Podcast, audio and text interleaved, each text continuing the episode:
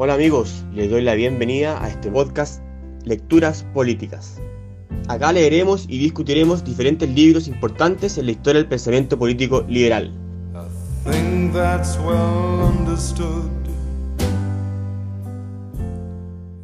Hola a todos, estamos acá en nuestra sesión número 13 de nuestro ciclo de lecturas políticas, en el cual estamos leyendo Fundamentos de la Libertad de Hayek. Acá en esta sesión partimos la parte 3 del libro, llamado La libertad y el Estado de Providencia. Así se, se, tradujo en, en, su versión en castellano, La libertad y el Estado del factor, también se podría decir, algo así. Y para esta sesión leímos los capítulos 17 y 18, ¿cierto?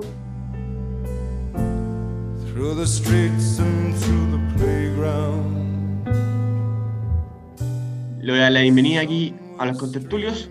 Hola Juan. Hola Fernando, hola equipo. Hola Álvaro. Hola, ¿cómo están? Hola Bárbara. Hola Fernando. Hola Pablo. Hola a todo equipo, ¿cómo están? José Luis. ¿Qué tal? ¿Cómo andan? Diego. Hola, hola, hola a todos. Vamos entonces al, al capítulo 17.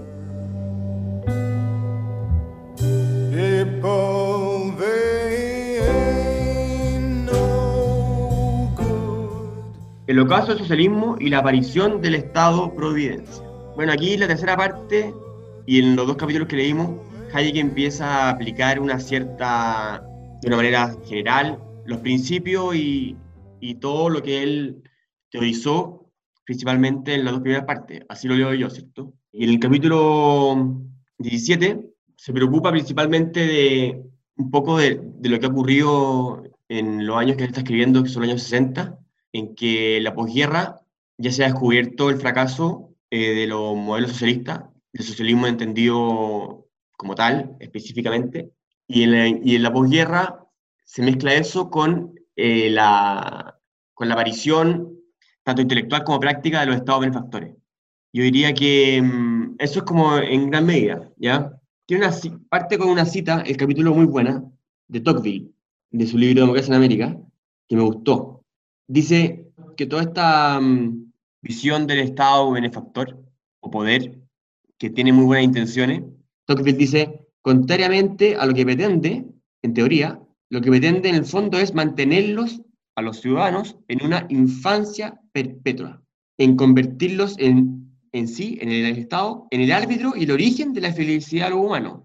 El gobernante así, con su mejor disposición, actúa y se preocupa de que nada les falte y satisface todas sus necesidades, facilita sus placeres, cuida sus preocupaciones más importantes, dirige incluso sus actividades de, de negocio y regula el incremento de su patrimonio, llegando incluso a intervenir en la tra transmisión hereditaria. Así habla eh, Tocqueville cuando va a Estados Unidos y critica el peligro, en el fondo, del Estado benefactor como aparición bueno, yo no sé qué está refiriéndose ahí, en qué capítulo está, porque ese libro es súper largo y trata de diferentes cosas, pero, pero eso en el fondo es el epígrafe de, que pone Hayek a, su capítulo y, y, es una de las principales preocupaciones que, que va a tener durante todo el, el, el desarrollo siguiente.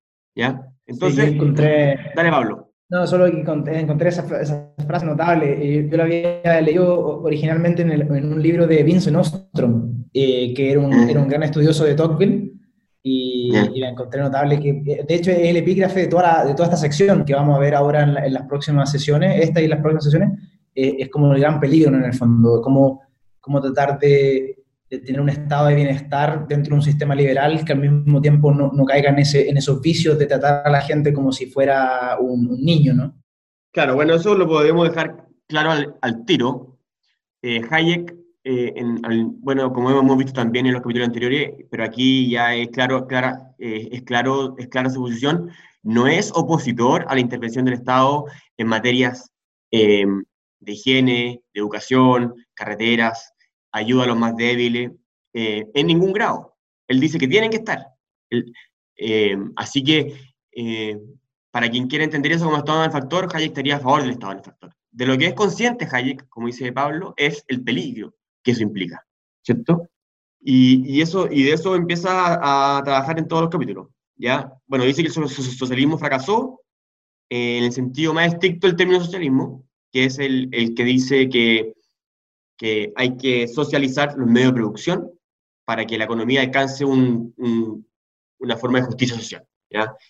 Eh, bueno, es bastante optimista en verdad Hayek en, en ese sentido, porque, porque el socialismo fracasó de una manera no tan clara. De hecho, el libro de Samuelson de Estados Unidos, publicado en Estados Unidos, el economista premio Nobel, eh, decía literalmente que Rusia iba incluso a sobrepasar el poderío económico de Estados Unidos en los años 80. Entonces, me, me sorprendió, con todo, lo, con todo lo pesimista que es Hayek en, en, este libro, y durante esos años me sorprendió esa, esa, um, esa aclaración. Quizás, eh, claro, el socialismo de esos tiempos era entendido algo mucho más radical de lo que, pero no sé, no sé, no sé si lo, le pasó eso. A mí lo que a mí me llamó la atención, sobre todo que yo siempre estoy confundido con el término socialismo como a nivel personal, porque para mí siempre como ha sido la definición tipo clásica del socialismo como la, la apropiación de los medios de producción, ¿no? la, claro. la, expropiación de los medios de producción. Y entonces siempre como que yo me preguntaba, bueno, entonces, ¿qué, qué, qué es el socialismo hoy, no? Y si, si eso, si, si, la gente socialista hoy día ya no cree en eso, entonces, ¿qué, qué es el socialismo? ¿no? Y me pareció que de cierta forma Hayek responde a esa pregunta en, a, al principio de este capítulo que empieza a decir, bueno, ya los socialistas ya no creen ni siquiera en eso, pero, pero tienen como distintas, en el fondo el, el, hoy tienen como distintas políticas en distintos aspectos con el objetivo de tratar de mantener, de, de lograr una forma de como de justicia social. Entonces pareciera ser como ya no, ya no hay un, un, fin conceptual, sino que hay, un, hay ciertos medios para obtener como un cierto objetivo como de justicia social, pero no hay como una, una definición teórica eso hoy, que, que, como que define el socialismo hoy, por lo menos de lo, de lo que se rescato de Hayek. Quizás me equivoco. Mm, bueno, él dice... Perdón, dale, dale José Luis. No, que la, la, las experiencias del siglo XX terminaron por sepultar la alternativa más clásica que vimos del socialismo y eso echó por tierra. A pesar de que a mí lo que me llamó la atención era que él dijera esto con ese tenor de afirmación en el año 60 era que se publicó este texto, ¿no? Sí. En, entonces, claro, todavía eh, no, ese juicio que, que, acabo como de hacer en basado en la experiencia uno lo podría afirmar a finales de los 80, pero cuanto tal categoría, pero no, no a los 60. Entonces, por eso me, me, impresionó, sobre todo viniendo de Hayek, que, que todo el tiempo pareciera como escribirnos como que está en el fin del mundo, como en una visión muy precisa. Era como raro ver que, que haya dicho eso el socialismo. Y el socialismo hoy día en la actualidad pareciera ser como que claro, no, no, nadie levanta la, la, bandera directa de decir eh, vamos a expropiar los medios de, de producción o, algo por el estilo, pero promueven de igual manera agendas que se acercan bastante en alguna u otra medida indirectamente, ¿no? quizá con, ese tipo de, de, declaraciones o con lo que se vio en la experiencia del siglo XX, pero, pero no, no creo que se hayan alejado tanto de su objetivo principal. Complementando lo, lo de José Luis, eh, lo, los socialistas siguen buscando el, eh, su término de justicia social, que Hayek lo trata siempre, que es un término muy manoseado. Yo creo que por ahí puede ir el socialismo contemporáneo. Sí, bueno, dice, dice Hayek que, dice que prescinde de los métodos, ¿ya? En el fondo le importa el fin, que es un poco lo que, lo que acaban de decir, pero el socialismo prescinde de sus métodos, ¿ya? Y entendí un poco que, que lo que acaba de decir Pablo, que es eh, y el fin vendría siendo esto que es la justicia social. De, y, dice, dice, y un poco siguiendo en esa línea, dice, lo que se votó en realidad, y, y aquí se ríe también de, todos los socialistas que, que, que, hasta el día de hoy siguen diciendo lo mismo, eh, que, lo, que en Rusia, en el fondo, no se había aplicado el socialismo que ellos estaban eh, defendiendo. La clásica cuestión que dicen, no, eso no, eso no es verdadero socialismo, entonces lo que yo estoy diciendo es otra cosa. Y nunca clarifican bien. Pero un poco lo que insinúa Hayek es que, es que la vertiente marxista es la que se habría, es la que se habría desechado. ¿Ya? Claro. Eh, ¿Y eso por qué? Porque claramente el, esa vertiente del socialismo eh, destruye el mercado y no provee los bienes que, que prometía eh, entrega, un, entrega un orden jerárquico que es, que es arbitrario, eh, cuando el mercado es diferente, no es arbitrario, y, porque también existe, y que es inquebrantable. O sea, en, el socialismo tú no podís eh, subir o, caer en el orden jerárquico de la sociedad porque simplemente está, está estipulado desde un orden afuera y por, los partidos y por, la pistola. Y además, e, en lugar de traer la libertad que prometía, eh, trajo un nuevo despotismo. ¿Cierto? Y en el fondo... puede ser el giro al, socialismo democrático después de, la experiencia del socialismo real. No, claro, en el fondo que cuando, cuando uno se hace, cuando, cuando algo, una entidad se hace dueña de, de, los medios de producción, como, es la, como el socialismo de tipo marxista, en el fondo lo que pasa es que en realidad cierto, cierta élite o cierto grupo se hace poder y, y, no al, tener, al, no tener contrapeso de ningún tipo eh, em, em, es un nuevo despotismo, porque la idea era liberarse del despotismo del mercado, en el fondo se, se reemplaza por un despotismo mucho más, mucho más brutal en el fondo, y lo que, lo que vivieron los rusos durante, durante mucho tiempo. A mí me llamó la atención, de hecho, justo que cuando tú mencionaste en la introducción, que cuando la, segunda página del capítulo me recordó también a, a Samuelson, porque y, y, en el contexto interesante que lo mencionar, y yo quería mencionarlo también, porque Samuelson, que el premio Nobel de Economía que, que, Estados Unidos, todos los estudiantes de Estados Unidos de Economía estudiaron con el libro de Samuelson como por 50 años. Sí, incluso hasta yo alcancé, sí, yo no... no, ¿Ah, sí? Y, y, en todas sus versiones, hasta como el nove, hasta que casi cuando cayó el muro, el muro de Berlín, él decía, eh, si, vemos las tasas de crecimiento de los rusos, el, sistema comunista es casi igual deficiente que el capitalismo, probablemente lo va hasta reemplazar. Una locura. Mm. esto es una, de las mentes más brillantes de nuestra ciencia económica. Bueno, después se descubrió que todas esas cifras eran mentiras, así que eran literalmente mentiras. Sí, sí, yo creo eh, que la razón por la cual Hayek eh, eh, eh, adelanta un juicio que lo podríamos asociar más a la caída a la caída de los socialismos reales en los 80, como muy bien dijo José Luis, ¿no es cierto? Es para centrar su objetivo de crítica también en el socialismo templado.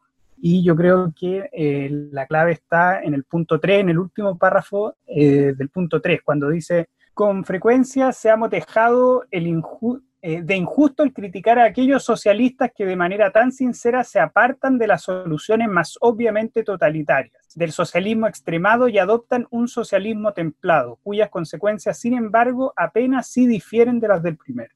Entonces, el, objetivo, el objetivo de la crítica en este capítulo obviamente está para eh, eh, los estados comunistas en Albania, pero también para eh, ciertos gobiernos demócratas o ciertos gobiernos laboristas o, bueno, claro, ciertos gobiernos conservadores también. Claro, justamente, socialismo templado, buen, punto. Claro, y, efectivamente eso, porque, claro, que nosotros tenemos muy en la cabeza como, como el 89, como el descubrimiento de todo este caída, del socialismo. De hecho, él, cuando está diciendo que ya no, ningún socialista defiende como lo que en un momento defendieron, cita, cita a Orwell como diciendo, incluso ellos mismos han hecho una, una, una novela muy, muy, muy, muy, notoria en, graficar este punto y cita a Orwell para que se muestre a través de la rebelión de la, claro, de la granja.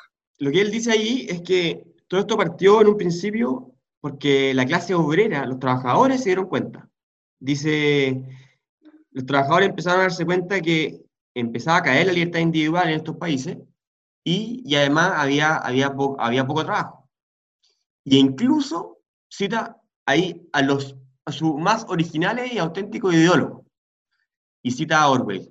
Dice, dice, dice, que, dice que incluso los que, los que le criticaron su camino de servidumbre, que lo publicó en 1924, después cuando se dieron cuenta de estas cosas, eh, habrían sido mucho más, mucho más efectivos en su, en su explicación de, arrepentimiento a, a, través de explicaciones literarias, como el impacto que tuvo eh, 1984 y la rebelión de la granja. Yo, me, yo, yo googleé la crítica que le hizo Orwell a... Usted la, la buscaron, ¿no? La busqué, pero no la encontré. Es buena. ¿Eh? Pero, pero sabéis que en el fondo, en el fondo no, no es tan crítico con, con Hayek.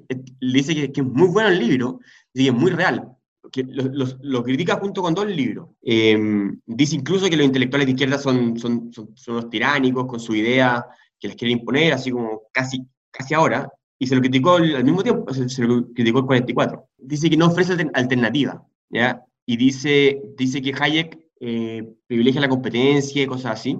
pero yo, yo la verdad no me acuerdo mucho de Camino hacia me tengo que leer lo nuevo, pero, pero lo que dice Orwell es que necesariamente en cualquier mercado competitivo las industrias terminan siendo monopólicas, ¿ya? Eso es mentira, porque entonces eh, Orwell dice, oye, si tú haces esto, está bien, los socialistas están, están tomándose la economía, cooptando, o sea, coartando la libertad individual, pero el mercado, así como desatado, cosa que en Hayek no creía, pero igual Orwell se lo, se lo achaca, dice, entrega puro un monopolio. Es una creencia muy antigua y es falsa, además, porque la competencia lo que hace es justamente que no haya monopolio. O sea, hay empresas que la economía de escalas permiten que crezcan y cosas así, pero los monopolios por lo general ocurren en, en lugares donde no hay competencia. Entonces es un error medio conceptual, sube marxista, porque Marx eh, fue los principales eh, instigadores a decir eso. Decía que el capital atraía más capital y que eso comía toda la... Y eso es completamente falsa, teoría económica errada. Pero... Piketty rescata un poco esa idea también. ¿Ah? Piketty rescata un poco esa idea de que el capital se autoalimenta y, y se autoacumula. Sí, Para de la concentración de la riqueza. y es una mentira absoluta. O sea, ni empírica ni, ni teóricamente es verdad, sino un- es un delirio. Otra cosa es que en muchos lugares la economía de escalas permitan eso y que estas empresas abusen de la otra, no tengo idea, pero es, mucho, muy, es muy complejo el tema, el tema. Porque incluso el Estado las proteja, porque que es de, lo- es de las cosas que, que ha pasado. Pero bueno, en el fondo no es tan crítico con Hayek Orwell, eso, eso quería decir. El otro dato, Rosa, la otra persona que también no era crítica de- del Camino a la Servidumbre fue Keynes. Keynes le hizo una, una reseña al Camino a la Servidumbre y le dijo, y dice, yo estoy 100% de acuerdo con todo lo que dice el autor en este libro, dice. ¿Ah, sí? Ah, bueno, hay que buscarla esa. Mire. Buenísimo. Bueno, y eso es, y, ah, y también, también un poco, y yo también pensaba un poco, cuando me sorprendía con, esta, con este optimismo de Hayek en cuanto al socialismo como pérdida, eh, Aarón dice lo mismo. Cuando Aarón escribe eh, sobre la Revolución del 68, dice, un- dice una cuestión similar, dice que esta cuestión de que los medios de producción, por los dueños del capital, aplastan un poco a los, y someten a los, a los individuos, bueno, el, el socialismo demostró lo contrario cuando el Estado lo hacía, entonces la renovación de la, de la izquierda, el- que viene a ser la nueva izquierda, cae un poco posterior a, a los 60, que nace como en esa época, en los 68, 60. Hayek, la, o sea, Aaron habla como, los hippies y todo, esto, y todo este movimiento en, en, en Europa, que es la crítica cultural, ¿ya? Y, y es parecido un poco a los Hayek, que son como socialistas templados, pero bueno, Aaron se, se, se, se va más hacia la, hacia la crítica cultural y como a la manipulación cultural que hacen estos mismos poderosos, y esta misma empresa, estos mismos sistemas. Y ahí, y ahí, bueno, y ahí entra toda una crítica y teoría cultural que es diferente. En el fondo, como, bueno, como bien dice la sección 3, al- a- en el fondo como el, el socialismo hoy no tiene un plan claro, eso es como en el fondo la, como la, la inquietud que yo tenía cuando te trataba de analizar el capitalismo eh, y lo encontré tan, tan interesante ese, ese punto que hace Hayek, que en el fondo hoy el socialismo no tiene como ese, ese plan que tenía antes eh, es dicho en tres líneas, hoy día es como que apuntan un poco para todos lados con el objetivo de la justicia social. Claro. Lo, lo que, lo que yo leí ahí, bueno, claramente repitió lo que había- habíamos hablado antes y lo que habla antes del libro, es que, es que los socialistas, como tenían una preconcepción de cómo debía ser la sociedad, el para ellos el Estado de Derecho era lo peor. Entonces, el Estado de Derecho era un estorbo, ya hay que destruirlo. Ese era su- ese era su- es- tenía principios. Y después de eso, cuando empieza a darse cuenta que sus principios estaban malos, porque los defendían rompiendo el Estado de Derecho para imponerlo, eh, dice una cuestión que es increíble, que yo encuentro que hasta el día de hoy está vigente. Dice, dice eh, los socialistas se, han quedado- se quedan sin, en consecuencia, nos acercamos a, un- a las nuevas tareas propuestas por la ambición del hombre moderno, esa es como el- la ambición socialista, digamos, cuando su carencia de principios, en el sentido original de la palabra, es mayor que nunca. Eso yo lo podría agarrar y poner en 2020 y lo mismo. O sea, la carencia de principios de la izquierda en el mundo eh, es súper súper fuerte, porque la igualdad es un, es un principio que está bien, está claro, pero ya, o sea, el, el- en el que se apoyan en la igualdad propuesta por Rawls. O sea, imagínate, Rawls es un, es un anarquista al lado de los socialistas en, su, en su en sentido estricto. O sea, son liberales. O sea, ahora, Claro, ahora tienen menos principios. aún. Perdón, José Luis. No, claro, absolutamente. Ese es el proceso de renovación. Claro, tal cual. Bueno, por eso después el, el, capítulo gira, está un giro entonces al, desde el socialismo al estado de bienestar o, o el, el, welfare state. Y ahí tiene una, una nota bien, buena acerca de, como del origen, que bueno, igual se, se, se, supone que Otto, Otto, von Bismarck es como el origen germánico del estado de bienestar y tiene una frase bien notable. A ver. Eh, no, que, que el, eh, porque el, estado de bienestar de von, Bismarck originalmente ah. era como nacionalista con el objetivo de, de, imponer como un ultraderecha. Sí, pues, y controlar, y controlar, y de hecho, explícitamente, controlar al, al, a los ciudadanos, tenerlo ahí aguachado. De hecho, esa era la idea para evitar que surgiera el comunismo con, con fuerza, ¿no? En Alemania.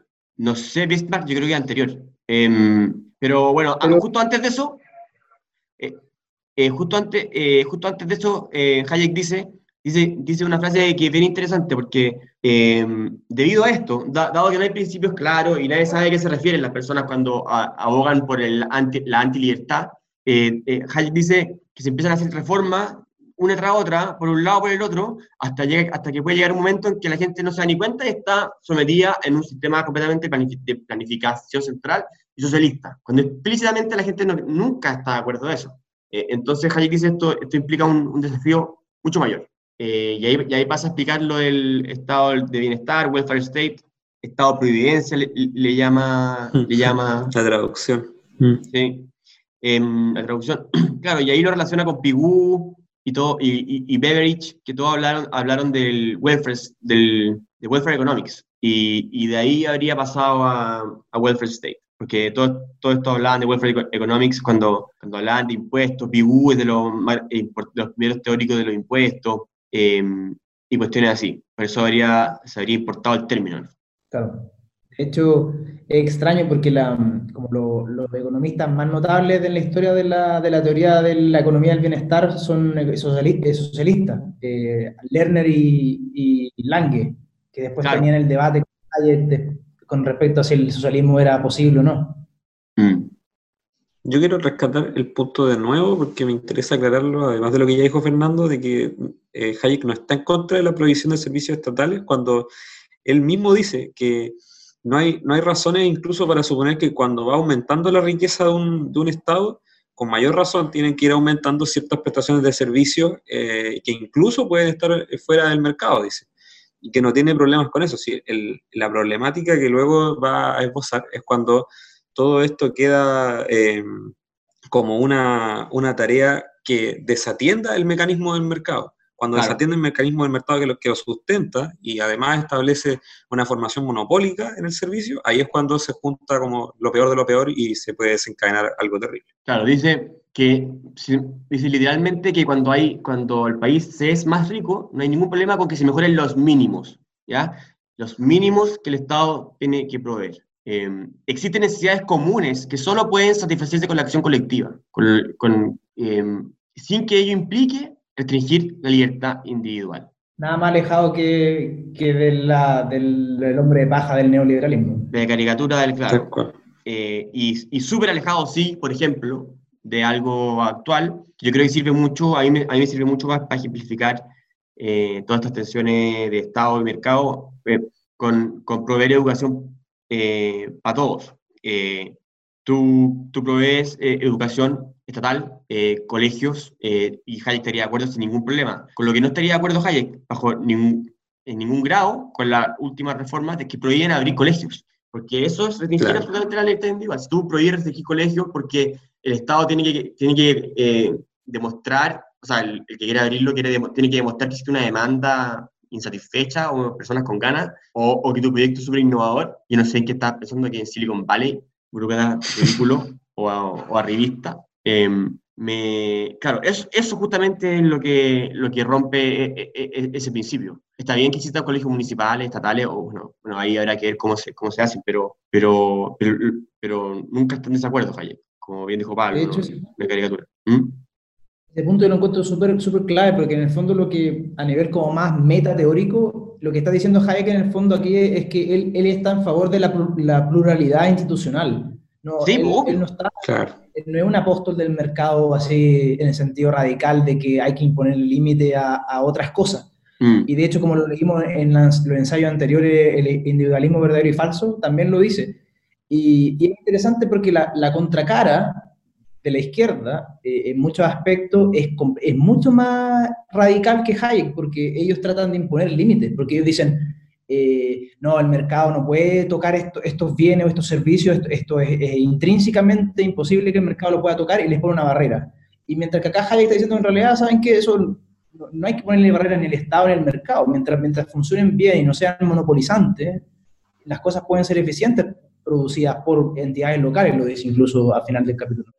De hecho, dice una cuestión que es particularmente cómica porque le atribuyen tanta mentira. Él dice directamente incluso, esto estoy hablando de sectores como previsión social, educación, salud, lo dice directamente, sin ningún problema. Tal cual, sí, lo, lo, lo describe. Bueno, y de ahí, de ahí pasa a, a decir cuál es el desafío actual de, de, de, los defensores de la libertad, de los apóstoles de la libertad. Eh, y, dice que la dialéctica antigua, socialista, liberal, ya, o sea, eh, en los términos que él está planteando, eh, ya no sirve, y que, y que y lo que, y lo que y el gran desafío es demostrar que, que todas estas cosas, como la educación, pueden ser objetivos cual, que, que, el Estado benefactor puede buscarlos, pero Hayek dice sin, sin detrimento de la libertad individual. Ese, ese, es como el, ese es como el principio, el principio rector, creo yo, que, que, dice. Y bueno, y, dice que hay cosas que... Perdón, ¿quién, quién, quién iba a hablar? No, yo, que ahí, claro, dice como, yo rescaté, justo al final de la sección 4, la última frase, da como dos principios, como, como dos condiciones necesarias para que el Estado pueda proveer ciertos servicios. Dice, eh, que, no sea, que no ejercite un poder coactivo eh, o arbitrario al individuo y, que no, que no reclame derechos exclusivos para proveer ciertos bienes y ciertos servicios. Mientras se mantengan esas dos condiciones, Hayek dice, el Estado perfectamente puede, podemos tener un Estado de bienestar que, que ofrezca ciertos servicios. Claro, en el fondo que no sea monopolio y que no entregue subsidio a uno y no a otro. Eso sería... el elemento de, sustento. Sí, de competencia, de, de coexistencia. Eh, cosas así. Bueno, y ahí explica que hay, uno, hay, hay claramente bienes que, que, no se pueden, individualmente no se pueden, no se, pueden, no, se generan, como los parques, las plazas, eh, los museos, dice Hayek, dice, oye, aquí ya, que el Estado tiene que proveerlos nomás, que yo no sé en qué está la literatura en esos años, pero es lo que la literatura económica califica como bienes públicos, que no son, son excluyentes, pero ¿cómo? Ya se, me olvidó el término, pero claramente no es el término que ocupa Atria compañía, que una cuestión ayer mística, ¿no?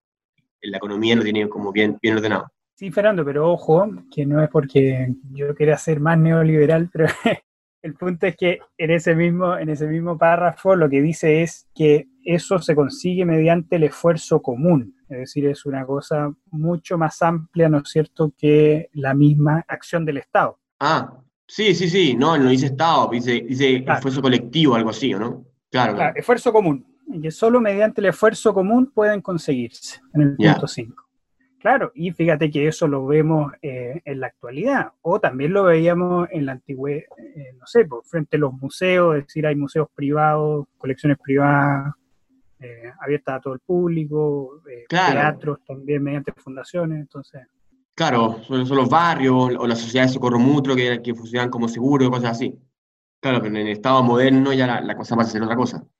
Y de ahí, y de ahí pasamos a, y Hayek habla aquí de la seguridad. ¿Y qué, ocurre con la, la, seguridad de los ciudadanos? Y aquí Hayek hace una división, seguridad limitada y seguridad absoluta. La seguridad limitada sería la, la, que se puede entregar a todos y no constituye ningún privilegio. Y la seguridad absoluta es la que no puede existir para todos en una sociedad que quiere ser libre. Entonces Hayek dice claramente que prefiere la seguridad limitada y él la como un mínimo de renta. Aquí Hayek está haciendo casi como una teoría de, de Friedman del, ingreso mínimo. Claro. Ingreso mínimo garantizado. Pero Hayek también se está pensando en eso en el fondo, porque lo otro es darle una renta a cada persona según lo que merece. Ah, y eso se conecta claramente con, con la imposibilidad de, de, definir qué es lo que se merece a alguien. Es imposible entender qué se merece qué, por lo que hizo, por lo que no hizo, por lo que pensó, lo que no pensó. Entonces él dice, somos todos iguales y hay que darle todo por igual. Y Hayek dice, en el fondo, ahí conectando un poco con lo que decía José Luis hace un rato, para es más rico, claramente subamos ese mínimo, pero, eso, pero en el fondo tiene que ser igual para todos. Y también eso va de la mano de, de exigir calidad en la prestación de servicio, pero... No, obvio, el mínimo ya eh, tiene que ver con plata, calidad, cuestiones, pero... Bueno, de hecho, de hecho hoy hay cierta literatura liberal que, que trata de justificar el ingreso mínimo garantizado, que le llaman UBI, creo que lo llaman en inglés, bajo, bajo principio hayekiano, principio de Friedman, como para decir que perfectamente compatible con el liberalismo un ingreso mínimo garantizado. Pero si Friedman lo inventó. No, no, sí, pero el, como el, no es que ahora está de moda en, en cierta parte de Europa este tema del UBI, el, Sí. el ingreso mínimo. No, claro, lo divertido es que está haciendo, claro, es como una bandera de, de cierta izquierda, cuando es una cuestión completamente liberal, porque le entrega al individuo y no lo coacciona, le entrega al individuo el poder de decisión y no, y no lo coacciona. Y lo bueno de eso, o sea, el problema actual es que como venimos de estados de bienestar, eh, o estados en el fondo que, que proveen servicios y tienen, y, tienen, y tienen aparatos que son muy grandes, el ideal, digamos, casi utópico de ese ingreso mínimo garantizado es que se eliminen los programas sociales y la gente reciba la plata a ellos y, y ellos lo, lo utilicen, claro. Y eso es muy difícil de lograr por los grupos de interés que están en el INJUF, pues imagínate, imagínate vayas al INJUF, Te, te queman la ciudad. súper importante el INJUF, generando grandes políticas pro país. Bueno, y ahí eh, pasa a, una- a analizar la ten- tendencia expansionista, expansionista del Estado, habla un poco de cuestiones psicológicas, que el ser humano quiere, quiere ayudar, quiere solucionar los problemas de las personas, lo que parece muy bien, pero Hayek dice que hay que, que hay que fumarse un pucho, en el fondo, que es todo difícil. Me, me agrada cuando él ilustra muy claramente lo que hay que estar atento. Dice, hoy en día el peligro consiste en que tan pronto es aceptado como legítimo un fin del gobierno, se presume que incluso los medios contrarios a los principios de la libertad pueden emplearse legítimamente. Creo que ahí está el peligro clave que hay que estar siempre atento, que la definición de, un- de- de- de un fin puede ser muy legítimo, pero son muy importantes también los medios para los cuales se van a valer y no validar o legitimar cualquiera. Eh, Eso es algo que repite en, todo, en todos los capítulos. Eh, siempre dice, ya, el, El mantra. está bien, pero cálmense con los medios, claro. Entonces dice, Claro. Siempre, siempre que en nuestra impaciencia por resolver por los problemas concedamos al gobierno los poderes exclusivos y monopolísticos, descubriremos que no veíamos más allá de nuestras narices. Muy bueno eso también. sí. que, mm, bueno, y ahí cita un poco, un poco a, cita a Mill, tiene una buena cita de Mill, que, mm, que dice, si las carreteras, los ferrocarriles, los bancos, las compañías de seguro, las grandes sociedades, la, eh, la universidad y la caridad pública fueran dependencias de gobierno, y después lo mismo, y, y todo, todo, todo, todo, dice, ni el máximo libertad de prensa y constitución popular harían que este, este país pues, libre, ¿cómo dice? Ah, se lo perdí, ¿verdad? Ni el máximo de libertad de prensa y de constitución popular que quepa imaginar harían de este o de cualquier otro país una nación libre, Nación libre. excepto en cuanto al nombre. Excepto en cuanto al nombre, claro. Bonita frase. Y después dice, y el, y el, y el, y el peligro sería mayor si cuando tenía una, una, una, una administración científica eficiente y centralizada. Porque e- esa cita Claro. de Mill la hace en relación al, al, al riesgo que hay cuando el Estado se transforma en un ente eh, monocéntrico Claro, como este, este ente vertical que, que, que se come, por ejemplo, las actividades de Todo. medicina, de educación, de profesión. Eso me recordó también como eh, la- la- las aprehensiones que tenía Hannah Arendt en relación al totalitarismo también. Claro, ahí la supresión del individuo, no, tiene nada que hacer, está todo dirigido desde arriba. Bueno, y después eh, habla un poco de política internacional, dice que eso sería imposible analizar, dice que, di- dice que su preocupación en este libro y todo, y todo esto es, es la política interna, que mm, yo creo que siempre hemos estado pensando en, en- en algo así, y después pasa a referirse al monopolio. Sí, de hecho, yo encontré el, el- el apartado 7 y el apartado 8 lo encontré súper interesante. De hecho, este capítulo, en, este capítulo lo encontré notable, Sí. hace tiempo que no lo leía y lo encontré muy, muy bueno. Y el apartado 7 lo, lo encontré particularmente interesante porque Hayek ahí esboza cierta idea eh, de como policentrismo, esta idea de federalismo, que de hecho cita a un, a un paper seminal de Stigler, que, que es muy citado en la literatura de la public choice, que es como la- la el, el campo de funciones de los gobiernos locales. Y ahí Hayek hace unas observaciones bien interesantes con respecto a, a a- a lo bueno que podría ser un gobierno local. Claro, es bien, y- repite harto eso. Eh, bueno, y ahí, el palo a la idea de un gobierno supranacional. Después. Bueno, y, y sobre eso, so- sobre la economía, dice, por ejemplo, sobre el monopolio y ese tipo de cosas, dice sobre la economía, eh, dice que nadie nega nada que la estabilidad económica y prevención de las grandes depresiones dependen en gran parte de la actividad y de la acción estatal. O sea, aquí de nuevo Hayek es claro en decir que el Estado tiene un rol importante, regulador y ordenador. ¿ya? Eh, y después dice subsidio. Dice los subsidios pueden existir siempre, no hay ningún problema con eso. Em, menos, menos se puede decir que jamás deban existir. Solo dice Hayek, lo primero importante a sostener cuando se analiza un subsidio es que este no beneficie a un interés en particular. O sea, obvio, no le demos un, un, subsidio a los, no tengo idea, a los fabricantes de viñas porque las viñas son glamour, son glamorosas o, están, o tienen altos senadores, cuestiones que ocurrieron en el pasado. ¿Bien? O a los productores de leche porque producen leche en Chile, no sé. Y dice, tienen que ser porque en verdad tienen que estar en función del interés de la, de la colectividad. O sea, el bien, el bienestar general en su verdadero sentido. ¿ya? Y aquí, bueno, obviamente Hayek no, profundiza porque lo dice muchas veces que es un término difícil, pero Hayek llama a los principios un poco que no hay que, no hay que olvidar. Dice también que no puede ser un principio o un, instrumento más bien para distribuir renta. Distribuir renta. Eh, por ejemplo, no sé, eh, la, fábrica, la fábrica de carbón, la mina de carbón que se cerraron, la gente los podría subsidiar, el Estado los podría subsidiar por un mero, mera preocupación de renta de quienes trabajan en ella. Pero esa cuestión es un, un error, porque lo mejor habría sido darle un, subsidio a, a, reconversión, no tengo idea, pero no, no, no, darle plata porque no, porque no tienen trabajo, porque romper los incentivos a que ellos, que ellos se reinventen. Y así. Justo ahí encontré interesante porque en cierta manera, eh, no sé si se contradice, porque eh, parte diciendo que no comparte la visión de Schumpeter con respecto a que los monopolios transitorios son, son deseables, porque acordémonos que Schumpeter tiene esa, esa teoría de, de la destrucción creativa, entonces Schumpeter dice, bueno, si, hay una empresa que innova y, destruye el mercado y, y, por, y, por, producto de eso se hace como transitoriamente monopólica, porque es la, la única y la primera que sabe hacer esta cosa, entonces, bueno, que sea, que sea, que sea así. Y Hayek no comparte eso, pero, después la página que viene, en, ese mismo apartado, como que al final concede el punto de, de Schumpeter al final. Sí, cuando cita Club, encontré muy raro eso. Claro. La idea de los monopolios es necesario. Yo tampoco estoy de acuerdo con eso. Y es muy peligroso además. Pero mm, lo que pasa es que la destrucción creativa te puede llevar a eso. Eh, lo importante ahí es estar atento, ¿no? Bueno, yo creo que es, yo creo que es súper complicado el cuento de los monopolios. lo, que pasa es que la visión, de, por lo menos, yo, yo, yo estoy de acuerdo con Schumpeter en el sentido, por ejemplo, si, si iPhone crea un producto que es innovador y al ser la primera compañía que hace un, un teléfono touch, tiene en cierta, en cierta medida un monopolio transitorio en ese producto, yo creo que bienvenido sea. O sea, el problema, claro, y, yo creo que ahí, apunta Hayek al defender ese tipo de monopolio transitorio producto de la tecnología.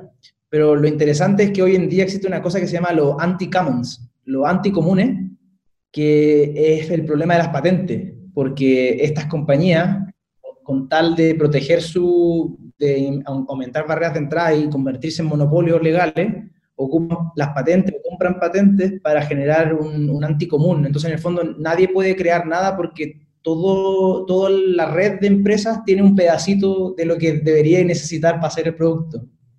Claro, un poco son las redes de mm, los monopolios de red, como Explorer cuando Windows, Explorer y ese tipo de cosas. Em, y, fueron demandados. Por, pero también, también lo que tú decís, eso del, del monopolio por, por, innovación, eso, eso es casi la dinámica per se de la economía, o sea, la diferenciación cuando tú en el fondo tenías un, reloj y la persona y, compiten con otro reloj, la única diferenciación, o sea, la única manera de competir es diferenciando el producto y ser un monopolio en sí mismo porque es el único producto. Entonces, eh, esa es, prácticamente es la mayor aspiración de un producto es ser monopolio en el sentido bueno de la palabra. Pero el problema es que ahora tenemos la, situación en que, por ejemplo, alguien que inventa el, sensor touch tiene la patente y no te deja, y no te deja no te deja innovar. Entonces, como sociedad nos vemos un poco limitados a seguir innovando porque está esta, estas barreras de, de esta lucha de patentes.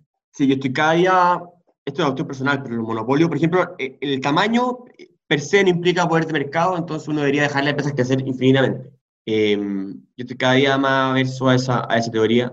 Creo que al menos industrias deberían estar limitadas a que existan mínimo tres proveedores. Porque, bueno, y las patentes eh, casi que a ello le acortaría la, duración bastante. En el fondo, el problema existe, eh, como el que dice Pablo, pero darle patente eterna son, eso claramente, claro, en un principio la patente incentiva la innovación, porque le protege su innovación y se puede invertir, pero después eh, limita la competencia. Entonces son equilibrios muy difíciles y la teoría de organización industrial, bueno, yo, yo no estoy actualizado en la frontera, pero, pero, pero esos son los temas más candentes, al menos en, en, la discusión pública. Pero más encima con la tecnología actual la cuestión está tan loca que en todo caso yo cada día creo menos en esa, en, en esa teoría.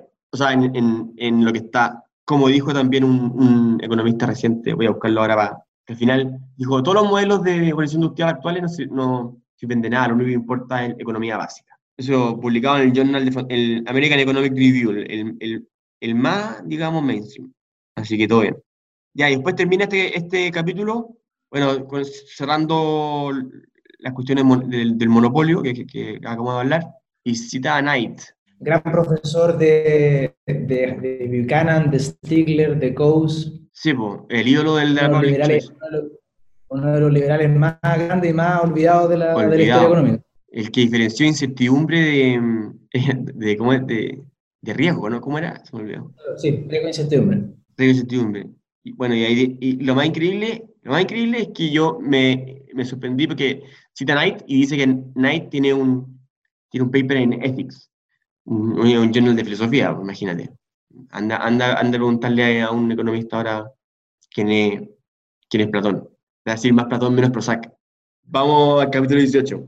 El trabajo y los sindicatos obreros. Bueno, acá desarrollé una teoría sindical bien, bien, bien general, diría yo, y bien, eh, no sé, yo, yo la verdad, yo no he estudiado te, te, teoría de sindicato, pero yo debo reconocer que me, o sea, creo que los sindicatos en la época que Hayek escribía tenían mucho poder, mucho más que el que tienen ahora, eh, pero yo no sé por qué ahora tienen tan poco poder en el sentido que Hayek habla, que no es poder, son privilegios, le otorgaban muchos privilegios y me, y, y me trajo recuerdo de, de, un libro de, de Corsel Senuil, de Jean-Gustave Corsel Senuil, llamado Libertad Socialismo. Eh, Corsel Senuil es el único chileno, aparte de Darwin, o sea, el único, no es chileno, pero persona que conoce Chile, el libro ahí que muestra Pablo, que cita Marx. Marx lo cita en su libro. Él vivió acá en Chile cerca de 10 años asesorando al gobierno chileno, y él tiene ese libro que se llama Libertad y Socialismo, que nos tocó editar, y habla mucho de esto, el, el, problema entre los empresarios y los sindicatos, pero de una manera súper radical, que yo lo entiendo en, es, que lo entiendo en esa época, porque claramente los empresarios tenían otra concepción del mundo y, y, y pagaban sueldos bajos y no entregaban condiciones laborales, en, o sea, muy, muy malas. Entonces los sindicatos se unieron y fueron súper agresivos. Y tanto así que terminaron dándole, dándole, muchos privilegios, que son los que habla Hayek después. Eh, y, yo, y yo les voy a decir incluso que el término lockdown que ya está tan de moda con la pandemia, yo nunca lo había leído hasta que lo leía, eh, se lo leía a Concepción Mil, porque según él explicaba, cuando ocurrían estas cosas, eh, que los sindicatos eh, tenían, eh, o, o, cerraban empresas o industrias y, y quedaban est est estos caos, él escribe mucho antes en todo caso, los empresarios tenían, tenían otra arma, que era el lockdown. Llegaban los empresarios y decían ya, lockdown general, y cerraban la economía entera. Pero cacha el poder, de, cacha el poder, de, el poder que tenía, porque amenazaban, cerraban su empresa, bueno, y, y, lo que al final lo que sufrían era, era el país entero. Claramente no los empresarios, que eran los únicos dueños del capital, y se podían relajar durante varios tiempo y se podían dar el lujo de mantener las empresas cerradas, cuestión que ahora no se puede. Y lo estamos viendo ahora con la pandemia. Entonces, fue, fue, fue bien increíble eh, eh, esta lectura. Bueno, pero vamos a Hayek. Hayek defiende la libertad de asociación, defiende los sindicatos, es pro sindicato, pero de lo que es muy claro eh, en decir es que él es, él es pro trabajador, ¿ya? Entonces, él, él dice que la libertad de asociación tiene que ser respetada, los trabajadores tienen, se pueden asociar, pueden hacer lo que quieran, pueden incluso asociarse para pedir el legítimo derecho de pedir un sueldo mayor, pero lo que, de lo que casi se preocupa siempre Hayek es que no hay que darle privilegio a los sindicatos, privilegio entiéndase por no respetar las leyes que todos los seres humanos y todas las asociaciones se tienen que enfrentar, eh, y tampoco pueden restringir la libertad del trabajador, no pueden coaccionar a los trabajadores. Incluso defiende el derecho a huelga, dice que es completamente legítimo. Sin embargo, dice, hay, hay servicios que no, no deberían estar afectados al derecho a huelga. Y ahí yo me acordé de los sueldos de, de, lo, de los turnos éticos. Turnos éticos, claro. Este, el punto es cómo, cómo vamos a entender ese derecho a huelga, no, no, el, el excluirlo.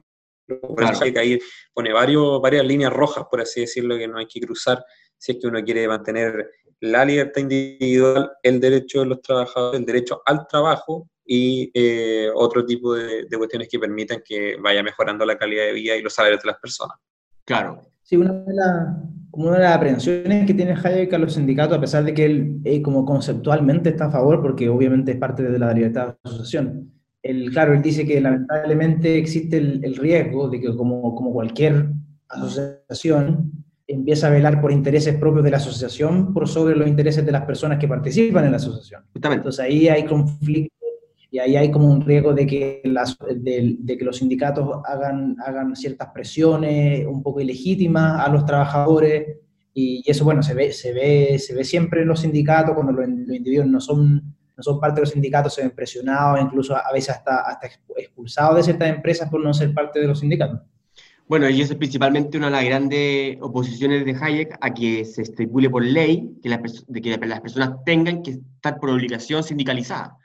Porque claramente, como tú decís, Pablo, el fin, el fin mayor del colectivo, el sindicato, cuando se antepone al, individuo, es peligroso. Así como la iglesia antepone el fin mayor de que se mantenga la institución y esconde los abusos, o el comunismo, el fin mayor del partido, y eh, elimina al individuo, eh, es decir, los sindicatos pueden hacer lo mismo, y toda organización. lo que pasa es que Hayek le preocupa que estén impunes de ese tipo de cosas. Claro. De hecho, una, una anotación pop, ahora hay una, una, nueva serie de relación de la mafia en Nueva York, eh, ah, por ahí y, y, en los años 70 la principal fuente de ingresos de la mafia en Nueva York era a través de los sindicatos, porque ellos controlaban todos los sindicatos de las construcciones en Nueva York. Entonces no se podía prácticamente, no se podía prácticamente construir ningún edificio en Nueva York si no pasaba por los sindicatos que controlaba la mafia. Entonces, obviamente, esos sindicatos no velaban, no velaban por, por el bienestar del trabajador, sino que Justamente. velaban por otro interés. Y eso, bueno, y eso justamente eh, eh, yo creo que a lo que a lo que más se opone Hayek en todo este, en todo este capítulo, que es que no se obliga al sindicato, al trabajador ser parte del sindicato de manera obligatoria. En el fondo siempre es velar por la libertad, la libertad. Y dice que los sindicatos... La libertad de asociación. La libertad de asociación, claro. Claro. Y de hecho habla de cuestiones muy culturales como corrección política. Dice, dice que mm, los liberales eh, en esa época se cuidaban siempre de no criticar al sindicato. Eh, a, pesar de que estaban en contra, como que hablaban de las leyes, estas, de estas leyes que, está, que hacían discriminación eh, de una manera como eh, por el lado. En el fondo, a mí, a mí lo que yo, cuando yo leí el, capítulo, una de las cosas que rescaté también es que, en cierta forma, cuando los sindicatos como abusan de su, de su poder y presionan a los individuos que no forman parte de los sindicatos, como lo que se crea es como un sistema de castas, el que la gente sindical tiene cierto, cierto estado de, bienestar y cierto sueldo. Claro. Y que si no formas parte de, esa casta, no, no, uno, probablemente no podéis trabajar, o dos, probablemente solo puedes tener un ingreso muy bajo en consideración a, lo que otros pueden optar. Entonces, es, una, es una casta de privilegio, en el fondo. Esa es la, la famosa CGT de Argentina, la Central General de Trabajadores.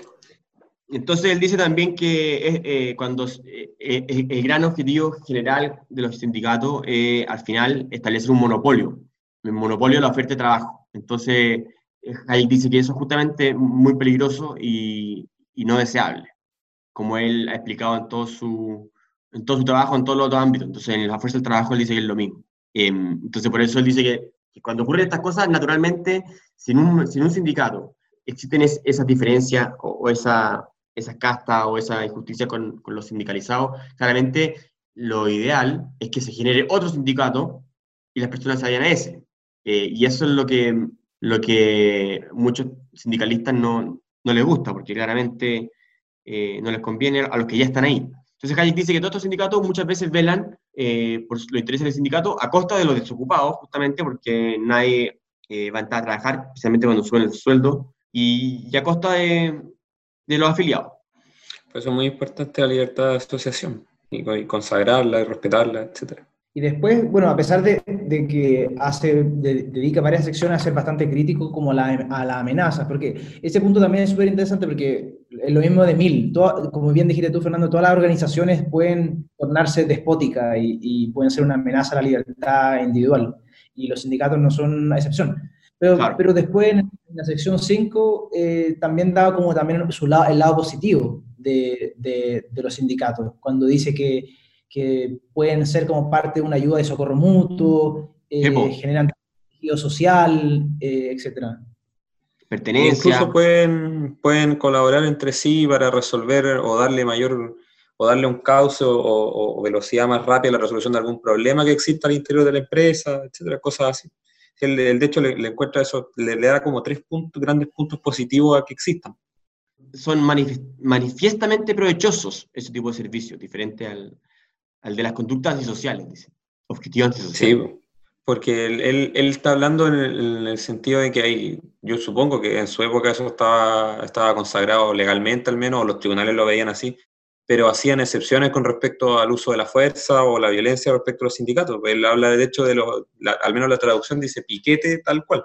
Sí, el uso de, Sí. El, uso de la violencia para movilizar eh, demandas salariales o laborales, etcétera, y que más encima junta a un poder monopólico, pero despótico, o sea, es un peligro. una, exacto, un peligro muy grande, es una fuerza ilegítima que está validada. Dice dos cosas, como al respecto de, todo ese tipo de cosas, tienen privilegios legales y existe una tolerancia social ahí. Entonces, eh, esos son los piquetes que son, que son, son, son violentos, buscan fines como subir los sueldos, que son legítimos. Él dice, acá hay un problema de fines y medios. Los medios son completamente ilegítimos, eh, porque buscan ese que es, normal, pero además, al estar protegidos legalmente, los políticos lo utilizan y, terminan siendo eh, instrumentos de política. Incluso, dice, funas. Bueno, no, no, no usa palabra tampoco, pero dice, eh, esto se ha ocupado para denostar a personas. Ya, quién sabe por qué. Eh, después la otra, la otra, la otra coacción o, peligro que, que hacen es, que, es que obligan a que, a que las personas acepten las condiciones que ellos negocian cuando no quieren. Eh, o sea, eh, no tengo idea. Imagina, ni imagino las cosas que pueden negociar o, obtener, pero hay gente que puede no quererla y ellos, por obligación... que el contrato colectivo sea obligatorio, por ejemplo. Claro. Y también mini huelga o mini boicots ya no contra la empresa, sino contra otros trabajadores que no quieren participar de, de, ciertas cosas. Coacción al individuo de, manera negativa. Claro, hay persecución a, por ejemplo, trabajadores de una empresa que no estén afiliados al sindicato, obviamente los van a perseguir o los van a denostar, etc. Claro.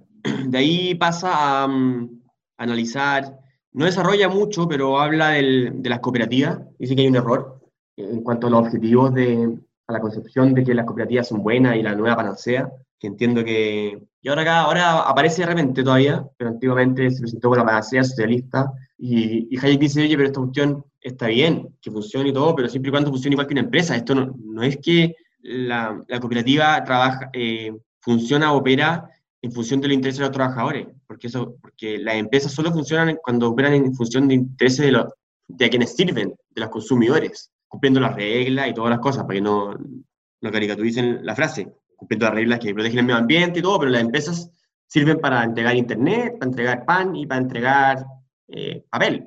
Al, al, final de la sección sí habla de, de, los beneficios que podrían obtener los sindicatos funcionando como sociedades de socorro mutuo. Eh, en inglés le dicen friendly society, no sé cómo le dicen en el capítulo en español. Sí, mutual. Claro, las mutuales, donde, donde los individuos se, se, pueden apoyar mutuamente eh, cuando uno, uno del grupo pierde el trabajo o, cae en desgracia. Claro, problemas de previsión. Problemas de previsión. Mecanismos privados o colectivos que se, que se ayudan entre ellos. Tal cual. Yo le destacaría el punto de la, es que yo siento que Hayek describió en eso Argentina, cuando habla de la presión de, los, de los grupos eh, sindicales por el aumento salarial que a costa de los cesantes y a costa de, su propio beneficio por adherir a ese determinado sindicato, que es el que va a recibir la, la suma del alza, va terminando eh, algún día, terminar en, en, que esto reviente y termina haciendo que devalúen la moneda y eso haga que el valor de, de los sueldos termine bajando el valor de los sueldos reales y, todo eso va a ser un, ciclo, un bucle eterno, y de hecho, esos son los últimos 25 años de Argentina. Claro. yo yo encontré ese, ese, ese, punto, ese apartado, el 7, lo encontré notable, porque esto lo escribe Hayek en los 60. Es decir, decir, 15 años antes de, del colapso de la estagflación de Estados Unidos en los 70 con las políticas de expansión keynesiana de la moneda. Eh, y, y, te lo dice así como punto a punto lo que va a pasar y efectivamente todo lo que dice él en, esa, en, esa, en ese apartado fue lo que efectivamente pasó. Lo, Encontré, lo encontré increíble. Y él va describiendo paso por paso qué, qué, es lo que va a pasar si es que los políticos se, se terminan siendo sometidos por este tipo de mafia y lo que va a ir después adhiriendo y que al final se va generando una casta o una vinculación entre los políticos que llegan al poder con el apoyo o el beneplácito de los grupos sindicalistas y, así hasta que en algún minuto va, a reventar y se va a devaluar y la inflación va a hacer caer el valor de los salarios reales y esto termina destruyendo empleos y los que están contratados hoy día con trabajo tienen menos recursos y menos valor que el que tenían antes. Y así en un bucle infinito. Hasta que alguien tenga la guata. Y dice, claro, el coraje. Hasta que alguien tenga el valor de romper con el bucle. Pues sí, pues, y eso es lo que yo creo que no ha pasado en Argentina. Pero fue lo que hizo Paul Volcker en los 80 en Estados Unidos. La regla Volcker, subir, subir la tasa de interés, ¿no? Claro, y, Justamente porque lo que habla Hayek es, es, es que, lo que esto se hace con, con una impulsión monetaria, eh, que es lo que habría sostenido eh, Keynes. Y, y, le dice, y se, y se ríe Keynes de una manera solapada, no sé por qué no fue más, y dice que, que la, la, la idea de que suban los salarios reales, a Keynes, que a Keynes le parecía que era un camino, un camino muy penoso y largo. No, de hecho, en el fondo, yo encontré notable cuando, cuando, como explica paso a paso, porque en el fondo como de, de desempleo pone presión en que aumente el desempleo, y como las bancas centrales, como las bancas centrales en Occidente seguían como la regla keynesiana de, de buscar el pleno empleo, se veían obligadas bajo esta visión de aumentar la masa monetaria para reducir el, desempleo, entonces había como un, ciclo donde, donde los, sindicatos presionaban los, los, salarios arriba y, y había desempleo, la, banca central tenía que imprimir más dinero para, para contrarrestar ese efecto de los salarios reales y bajar el desempleo, y aumentaba la inflación y bueno, ellos, ellos para tratar de escapar de esa inflación volvían a pedir eh, que aumentaran los salarios reales y ahí se pillaban en un loop eh, que no tenía fin, como bien dijiste tú. Y eso lo encontré, notable porque, porque lo explica muy bien y, de forma muy, muy sencilla. Tal cual, sí. Por eso yo lo leía y yo pensaba en la, historia del último 25 años de Argentina, la crisis del 2001, está explicada con eso, en ese bucle, está explicada, pero de manera muy, muy, muy clara. ¿Qué, qué decía de Keynes? Ahí está Lord Keynes, porque Lord Keynes decía que ese, ese camino largo y penoso, en el fondo, él, se refiere a la frase de Keynes que dice, en el largo plazo vamos a estar todos muertos. Eh, entonces, Hayek dice, no, no, compadre, hay que pensar en el largo plazo, que es lo que decía Friedman. Claro, en el fondo, Estados Unidos se vio en este mismo, en este mismo espiral de inflación eh, producto de esta presión de los sindicatos y producto de la presión de la masa monetaria para llegar al pleno empleo que se pillaba la cola, entre, era una, una, dinámica perversa entre estas dos cosas. Y lo está interesante también porque, porque ahí él en el fondo dice que, que lo que está pasando, esta inflación, no es producto de los sindicatos per se, sino producto de que las bancas centrales siguen esta regla keynesiana de tratar de promover el pleno empleo. Y, y, en el fondo, bueno, usted, la mayoría de ustedes son jóvenes, pero el, el, debate en la época de los 70 por la, por la inflación era, era un debate entre economistas que creían que la principal fuente de, de, inflación eran los sindicatos. La mayoría de los, economistas como mainstream keynesianos creían que la principal fuente de inflación eran, era el, los sindicatos y no la masa, el aumento de la masa monetaria. Y de hecho hay millones de millones de papers publicados en los mejores journals que mostraban como regresiones matemáticas y, regresiones que mostraban esta relación entre los, entre los, sindicatos y la inflación, cuando en realidad bastaba un, un, análisis lógico en, en, dos frases para darse cuenta que era en realidad la banca central la, la principal fuente de la inflación. Monetaristas. El otro día leí que los actuales eh, teóricos del, del libre mercado eran, eran monetaristas una cuestión, o sea, está relacionado, no tiene nada que ver, el monetarismo es una cuestión nada que ver, es lo que estaba hablando Pablo, nada que ver con el libre mercado. O sea, bueno, sí, pero no. Em, bueno, y ahí terminaba, y aquí termina un poco, un poco la tentación de, de, lo, de, lo, que de lo que generaba esta, esta fijación de, de, salario en los intelectuales de izquierda y en la economía. Esta preocupación por, por tener salarios justos, bajo criterio completamente arbitrario, lo único que hacía al final era terminar destruyendo la economía, destruyendo los incentivos y generando una economía centralmente planificada, con jerarquía arbitraria y destructora de, de la dignidad humana y, y, a su vez de la riqueza. Y eso, bueno, yo estaríamos terminando, creo, y, y entre medio dice, cierra el capítulo con, con una nota de optimismo, porque eh, él dice que lo, hasta los mismos sindicalistas, los jefes más grandes de Inglaterra, se están dando cuenta que, de que estos privilegios están generando eh, excesivo poder y, y abusos de los empresarios, perdón, de los sindicatos en contra, en contra de la libre empresa y en contra de la dignidad individual. Y que eso, según Hayek, y aquí yo creo que la chunta, va a cambiar el clima de opinión o lo que es, o cómo se va a regular los sindicatos en, en, el futuro. Y, hay que, y que hay que permitirlo, obvio, pero siempre bajo lo, lo, las premisas de la lista. Y del rule law. ¿Y de qué, perdón? El imperio de la ley, que en el fondo al final termina... Ah, el rule law, que... sí, pues imperio de la ley, eso tal cual. A todos por igual. O sea, en Inglaterra, que los clubes de, de, de tomar cerveza y de, de, bochas, no, bochas de España, ¿no? Todos esos clubes raros que hacen los ingleses de cortar árboles tienen que someterse a las mismas reglas que se someten los sindicatos. Así que eso sería, pues. ha sido un gusto.